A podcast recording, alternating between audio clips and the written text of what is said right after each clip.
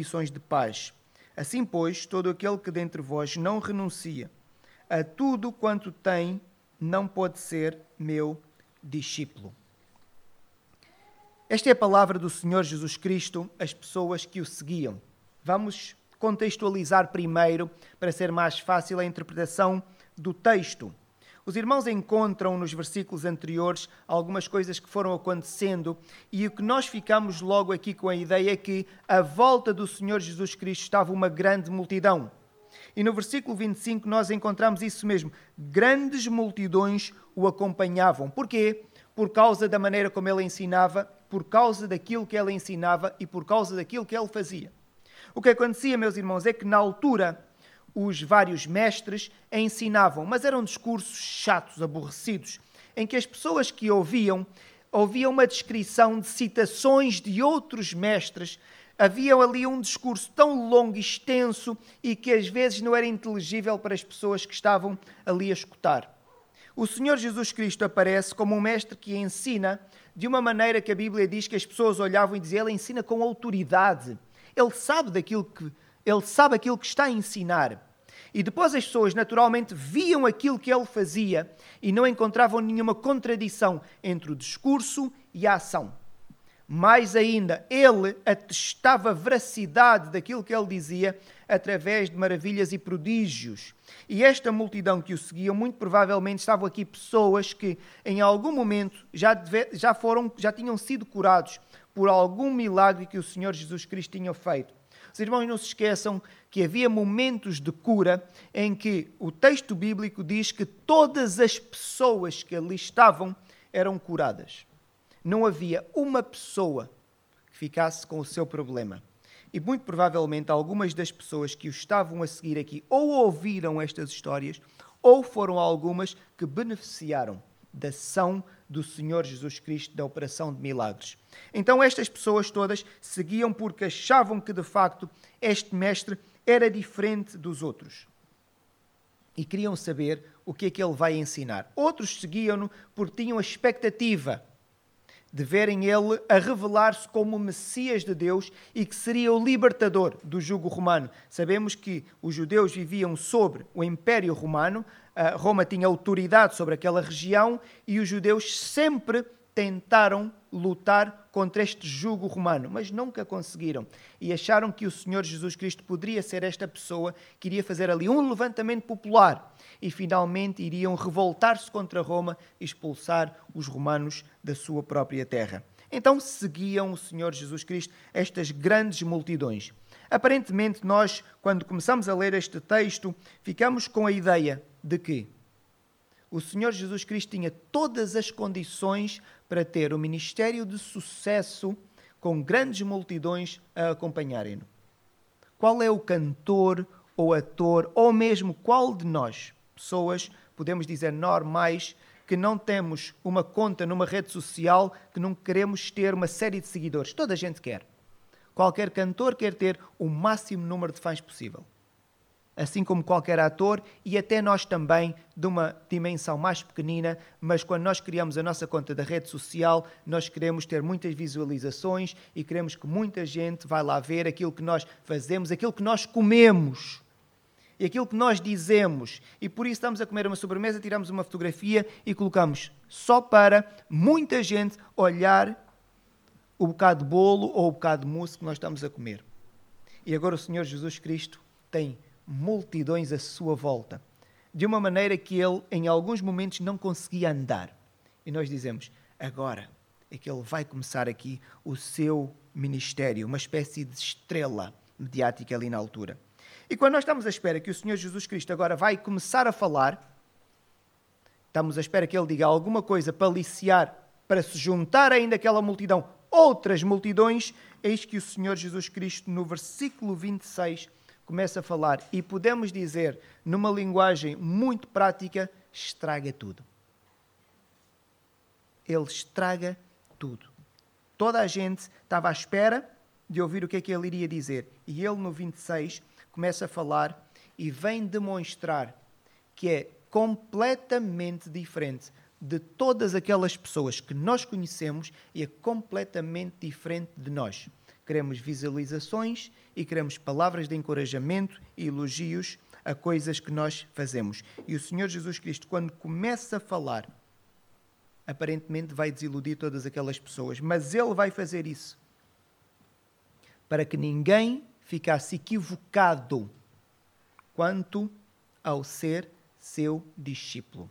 O Senhor Jesus Cristo, quando chama pessoas para o seguirem, ele quer chamar com honestidade, de maneira que ninguém mais tarde diga: Mas eu não sabia que era isso que me esperava. Então ele começa a falar e vai falar de forma honesta sobre aquilo que espera dos seus discípulos e aquilo que os seus discípulos verdadeiros devem esperar para as suas vidas.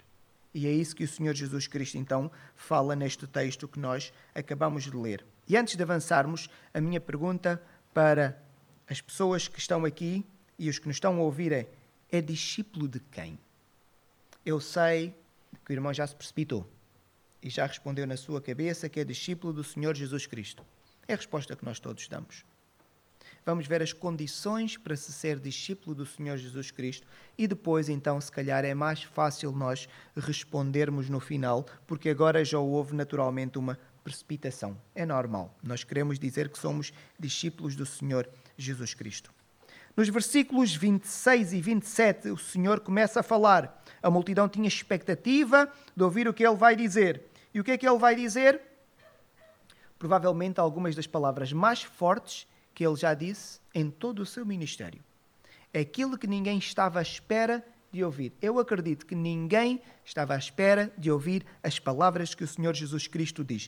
26 e 27 diz assim: Se alguém vem a mim e não aborrece, e a palavra aborrece aqui no original é odiar, não vamos tentar florear o que aqui está, e não aborrece seu pai, mãe, mulher, filhos, irmãos e irmãs, e ainda a sua própria vida, não pode ser meu discípulo. E qualquer que não tomar a sua cruz e vier após mim, não pode ser meus discípulos. É interessante a escolha das pessoas que o Senhor Jesus coloca aqui nesta lista. Estas pessoas são aquelas que, numa situação normal, nós mais amamos. E mais. E são aquelas pessoas que nos amam. E se considerarmos os pais nesta lista, são as pessoas que nos amam de forma incondicional. E quem aqui é pai e é mãe percebe bem o que isto significa, mas todos nós percebemos porque nós temos pais. Ou tivemos em algum momento e sabemos que eram as pessoas que nos amavam de forma incondicional. E o Senhor Jesus está a dizer: se quem alguém quer ser meu discípulo, prepare-se. Tem que odiar aquelas pessoas que mais ama e tem que odiar até aquelas pessoas que vos amam. Como é que nós respondemos amor que nos dão com ódio? É algo esquisito. E são as primeiras palavras que o Senhor Jesus Cristo está aqui a preferir. Vamos interpretar bem para depois não concluirmos que a Bíblia tem uma contradição ou que a Bíblia tem um discurso de ódio. Vamos fazer uma interpretação correta do texto para depois não cairmos nestas heresias. É normal, é natural que o Senhor Jesus Cristo não esteja a entrar em contradição. E nós vamos conseguir perceber isso bem. Nós sabemos que temos um mandamento que diz que nós devemos honrar os pais. Devemos honrar o pai e a mãe. E sabemos que é o primeiro mandamento com promessa, para que te vá bem na terra que o Senhor teu Deus te dá. Então, o Senhor Jesus, quando está a dizer aqui que nós devemos, se queremos ser seu discípulo, seus discípulos, devemos aborrecer pai, a mãe e todas as outras pessoas, ele não está aqui a dizer que vamos ignorar o mandamento que nos foi dado para agora podermos ser seus discípulos. Não faz sentido, seria uma grande contradição. E mais, e quando o próprio Senhor Jesus Cristo faz o resumo da lei, como é que ele resume a lei? Em dois mandamentos. Um é para nós amarmos ao Senhor Deus e o outro é para amarmos quem? Todas as outras pessoas. Então, como é que ele agora vai dizer? Vocês devem amar o próximo mas devem odiar o próximo. Seria uma antítese, uma contradição no seu ensino. Não, não nos podemos esquecer que as pessoas seguiam precisamente pela coerência também do seu discurso. Isto parece uma contradição, mas na verdade não é.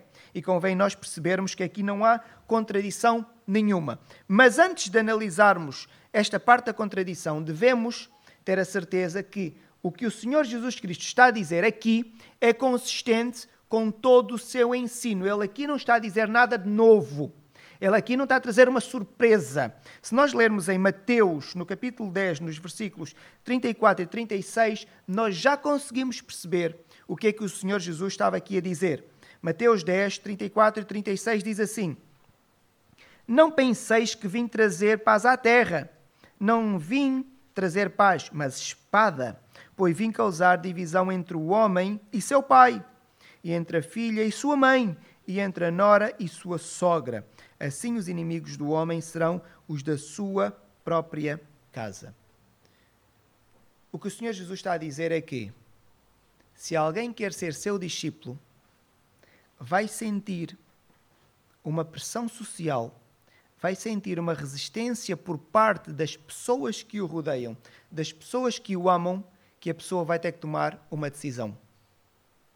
Porque ele pede exclusividade. Então ele está a dizer: quem quiser ser meu discípulo vai, vai começar a viver de uma certa maneira que as pessoas que estão à sua volta vão começar a criar uma pressão grande sobre esta pessoa. Então agora, eu quero ser discípulo do Senhor Jesus Cristo. Os irmãos são meus familiares, meus pais, mães, irmãos e irmãs, começam a criar uma pressão sobre mim. E acham que a minha decisão de ser discípulo do Senhor Jesus Cristo foi uma atitude louca que eu tomei. Então os irmãos começam a exercer pressão, influência sobre mim. Começam até a ser rudes. E agora o que é que eu faço? Agrado-vos a vocês ou agrado ao Senhor Jesus Cristo. E é isto que o Senhor Jesus Cristo está aqui a dizer. Diante de situações como esta, nós devemos tomar uma decisão. Nós não conseguimos ficar dos dois lados. Nós temos que decidir quem nós queremos seguir. Queremos agradar as pessoas que estão conosco ou queremos agradar ao Senhor Jesus Cristo, porque Ele pede exclusividade. Quem quer segui-lo, Ele diz: quem me quer seguir só tem que me agradar a mim. E os outros? É uma preocupação que nós não temos de ter. Então, naturalmente, vai haver este aborrecimento, vai haver esta espada que ele fala aqui. Para percebermos melhor, vamos colocar dois exemplos.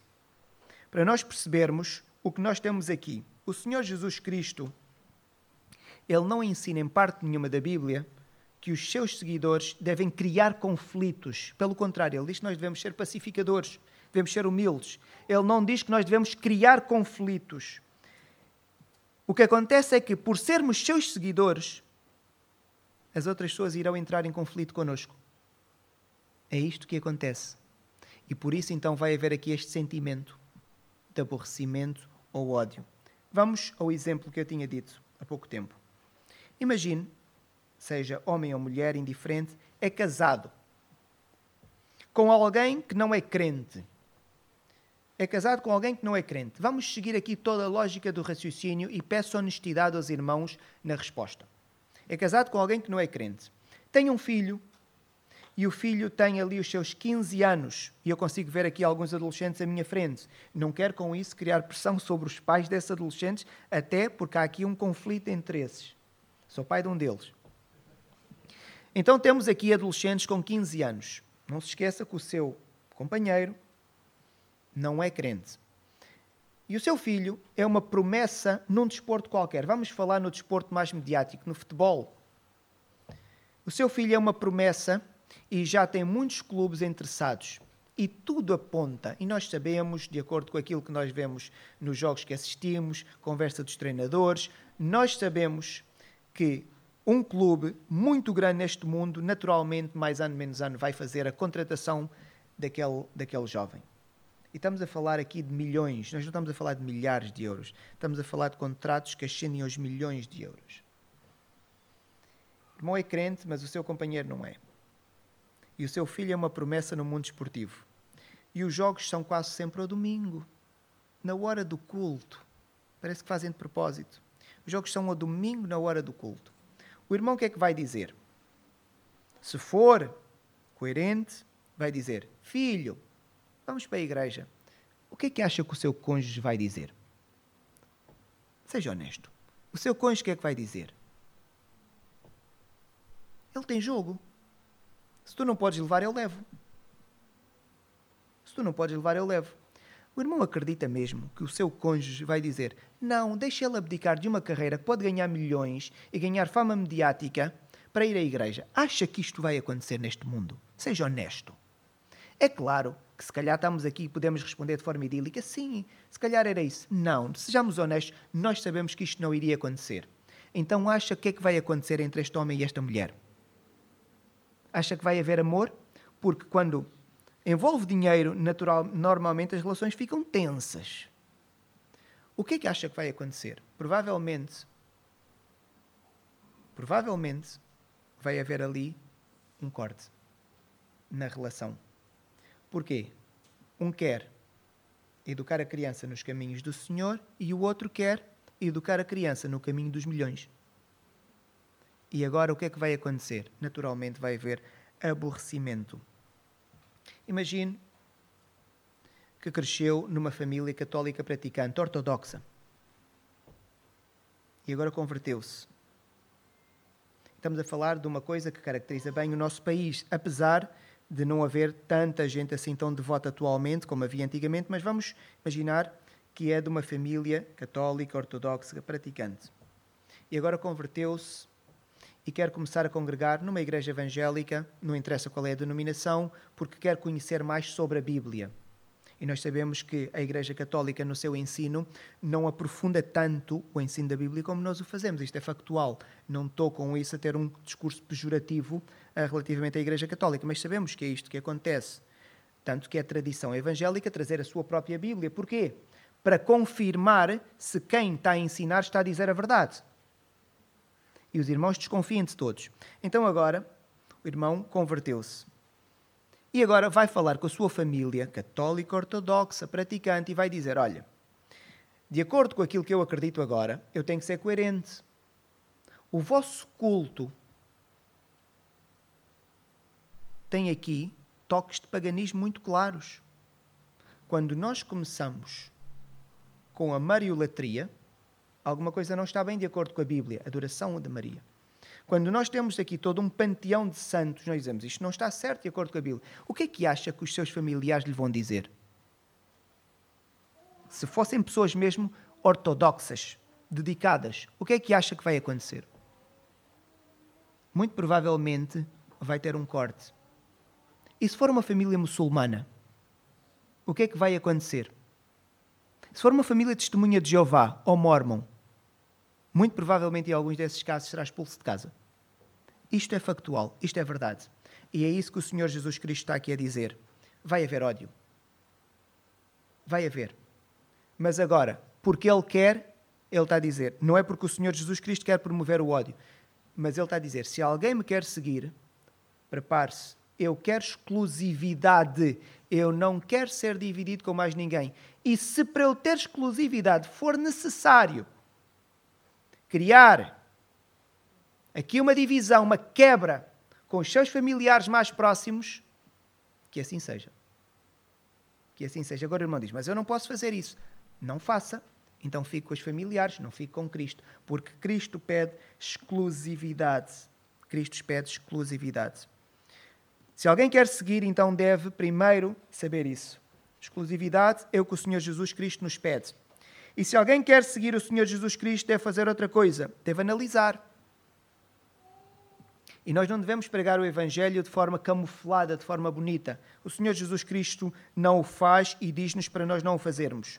Nos versículos 28 a 30, temos aqui uma coisa interessante. Diz assim: Pois qual de vós pretende construir uma torre, não se assenta primeiro para calcular a despesa e verificar se tem os meios para concluir? Para não suceder que, tendo alcançado, lançado os alicerces e não a podendo acabar, todos os que a virem zombem dele. O que temos aqui é algo muito simples. O irmão agora quer ser discípulo do Senhor Jesus Cristo. Não toma uma decisão emotiva.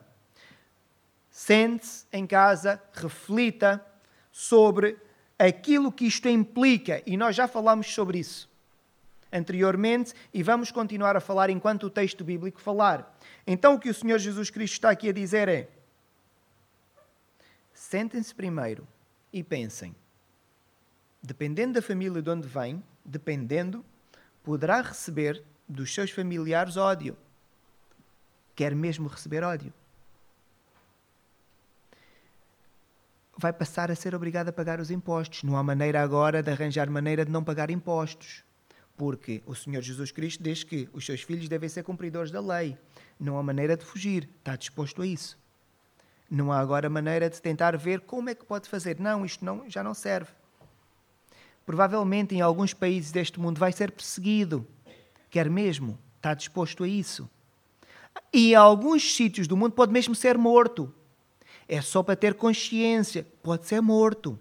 E o Senhor Jesus Cristo está a dizer: pensem nas consequências vai ter que assumir um compromisso com a sua igreja. Alguém no verão quer ir à praia, pode ir. Domingo de manhã não é hora de ir à praia, mas é o dia que mais apetece. Pode ser, mas não é hora para fazer. Porque agora vai assumir um compromisso com a igreja do Senhor Jesus Cristo. E agora, não se esqueça, tente contribuir. Porque este edifício teve um custo. Há água, há luz a pagar. Há missionários para serem enviados. E nós na igreja temos vários missionários. Quem os sustenta? Se quer ser seguidor do Senhor Jesus Cristo, tem que abraçar a fé de forma completa. Tem que ajudar, tem que dar. Mas eu não gosto muito de dar. Pode não gostar de dar. Não tem que ser discípulo do Senhor Jesus Cristo. Se quer, deve considerar que isto faz parte de uma das obrigações. E então temos aqui uma lista de coisas que nós devemos considerar antes de tomar uma decisão. Então agora a pergunta é: quer ser discípulo do Senhor Jesus Cristo? Não se esqueça, exclusividade. Não se esqueça, analise bem aquilo que quer fazer. E é o que o Senhor Jesus Cristo está aqui a dizer. E é uma decisão, é uma decisão que carece de urgência. Agora o irmão vai fazer a sua análise. E agora pensa: se calhar daqui a uns anos da minha vida, depois de eu gozar dos prazeres da juventude, esta é uma análise que eu vou fazer. Não. De acordo com a Bíblia, esta análise carece de urgência. Vejam os versículos que aparecem a seguir, 31 e 32. Está a falar de um contexto de quê? De guerra.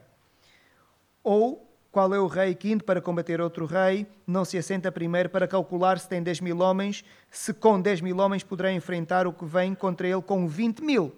Caso contrário, estando, ele, estando o outro ainda longe, envia-lhe uma embaixada pedindo condições de paz. Estamos a falar aqui de uma situação de guerra. Então temos um exército com 10 mil e vai lutar contra outro que tem 20 mil. E o que o Senhor Jesus Cristo está a dizer, vejam lá. E agora o que é que fazem neste caso? Se calhar convém antecipar. Se calhar convém fazer alguma coisa. Porque se não se antecipar, o que é que vai acontecer? Aquele que tem 20 mil,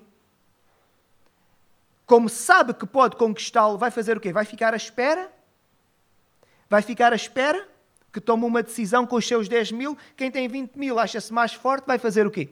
Vai invadir vai conquistar, vai atacar. Então, esta é uma análise que carece de urgência. Não há tempo a esperar. Se tem 60 anos, esta análise deve ser feita hoje. E se tiver 25, é hoje. E se tiver 15, é hoje. Esta análise carece de urgência, porque quem vem contra nós é impiedoso. Não vai ser delicado. E o Senhor Jesus Cristo pede exclusividade, pede que analisemos e pede urgência na decisão se alguém o quer seguir, meus irmãos. Nós vivemos vidas em que nós dizemos que queremos ser discípulos do Senhor Jesus Cristo, mas vivemos um cristianismo displicente. A Bíblia não abre espaço para este tipo de cristianismo e isto eu sei que é um problema que nos caracteriza todos nós vivemos um cristianismo displicente. Nós somos seguidores do Senhor Jesus Cristo naqueles mandamentos em que nós sabemos que é fácil cumprir. Não furtarás. Para nós, numa sociedade como a nossa, não é um problema, não é difícil seguirmos este mandamento. Basta a pessoa ter as condições para comprar o essencial, então consegue cumprir este mandamento, porque a circunstância não o obriga a furtar. Então nós somos seguidores e achamos porque cumprimos meia dúzia de mandamentos que são fáceis de cumprir porque a circunstância facilita. O Senhor Jesus Cristo não pede isso. Ele, quando pede exclusividade, é seguir só a Ele, mas para cumprir todos os seus mandamentos. A exclusividade inclui isso mesmo: é segui-lo só a Ele, literalmente tudo aquilo que Ele diz. Literalmente aquilo que Ele diz para nós fazermos. E esta é uma análise que nós devemos fazer hoje. O que é que nós queremos para as nossas vidas? Se pudéssemos resumir, meus irmãos, diríamos que, que quem quer seguir o Senhor Jesus deve estar consciente que vai ter conflitos com as pessoas que estão à sua volta. Quem quer seguir o Senhor Jesus Cristo deve estar consciente que vai ter conflitos com as pessoas que estão à sua volta. Às vezes o conflito vem de situações que nós, nós nem esperamos. Experimente dizer, partilhar com um colega seu de trabalho que é dizimista. É só isso. A pessoa podia só ficar com a informação, provavelmente vai criar algum tipo de bullying verbal sobre si. Mas podia a pessoa ficar só calada, provavelmente vai ridicularizá-lo, vai partilhar com outros colegas. Coisas tão simples que às vezes nós pensamos, porquê que alguém há de pegar nisso? Porquê que alguém há de pegar nisso? E as pessoas estão dispostas a pegar em tudo. Dizia uma vez a uma colega, meu filho andava no basquetebol e eu dizia: os jogos eram domingo de manhã. Era uma chatice, agora o que é que eu faço? O menino quer ir. Mas eu quero vir à igreja e eu sei. Então, o que, for, o que ficou combinado com o treinador é: sempre que a atividade for domingo de manhã, uh, ele não é convocado. Ficou logo claro. E a minha colega não percebeu. E fui vítima de bullying por causa disso. Fanático. Eu disse, mas ela não podia só ouvir a conversa e ficar calada? Podia. Podia. Mas teve necessidade de me adjetivar e me ofender, quando podia não ter dito nada. De uma coisa tão simples quando estava a perguntar se o filho pratica uma atividade, se não pratica, e eu inconscientemente disse sim pratica, joga basquetebol, então os jogos. Os jogos ele não vai. Não vai porquê? E eu disse, porque é o dia que eu vou à igreja. E nem sou aquele tipo de pessoas de dizer para provocar reação nos outros. Não, disse porque estava numa conversa afável. Como podem ver, o conflito vem das coisas mais simples que às vezes nem nos passa pela cabeça. Prepare-se. Se quer ser discípulo do Senhor Jesus Cristo, vai ter conflitos. Se quer ser discípulo do Senhor Jesus Cristo, deve analisar o custo que isto implica. Não diga que sim só por dizer, porque dizer que sim só por dizer vai fazer uma coisa muito má ao Evangelho. Os irmãos leiam o que é que a Bíblia diz sobre apostasia. O que é que é o apóstata? É uma pessoa que abraçou a fé e a determinada altura da sua vida diz: Não quero isto para nada. Os irmãos já viram o quão destrutivo isto é para o Evangelho? Para as pessoas que estão de fora, olham e dizem: Claro, ele abraçou aquilo, ele fez aquilo, ele nem percebeu. Quando ele percebeu que aquilo era mau, ele fugiu. Já viram o que é que a apostasia faz ao Evangelho? A apostasia resulta muitas vezes de pessoas que abraçam a fé porque compraram um presente bonito, não sabiam o que, o que era o Evangelho. Compraram um presente bonito. Nos primeiros dias é agradável, o primeiro ano, a convivência, o convívio é bom, há aqui umas boas festas, os evangélicos são caracterizados por causa dos convívios, é sempre boa comida. Mas quando a pessoa cai na realidade e perceber as implicações, diz: Não, isto eu não quero, e sai. Então, aceitar o Evangelho sem conhecer as implicações dá aso apostasia. E isso é destrutivo para o Evangelho do Senhor Jesus Cristo.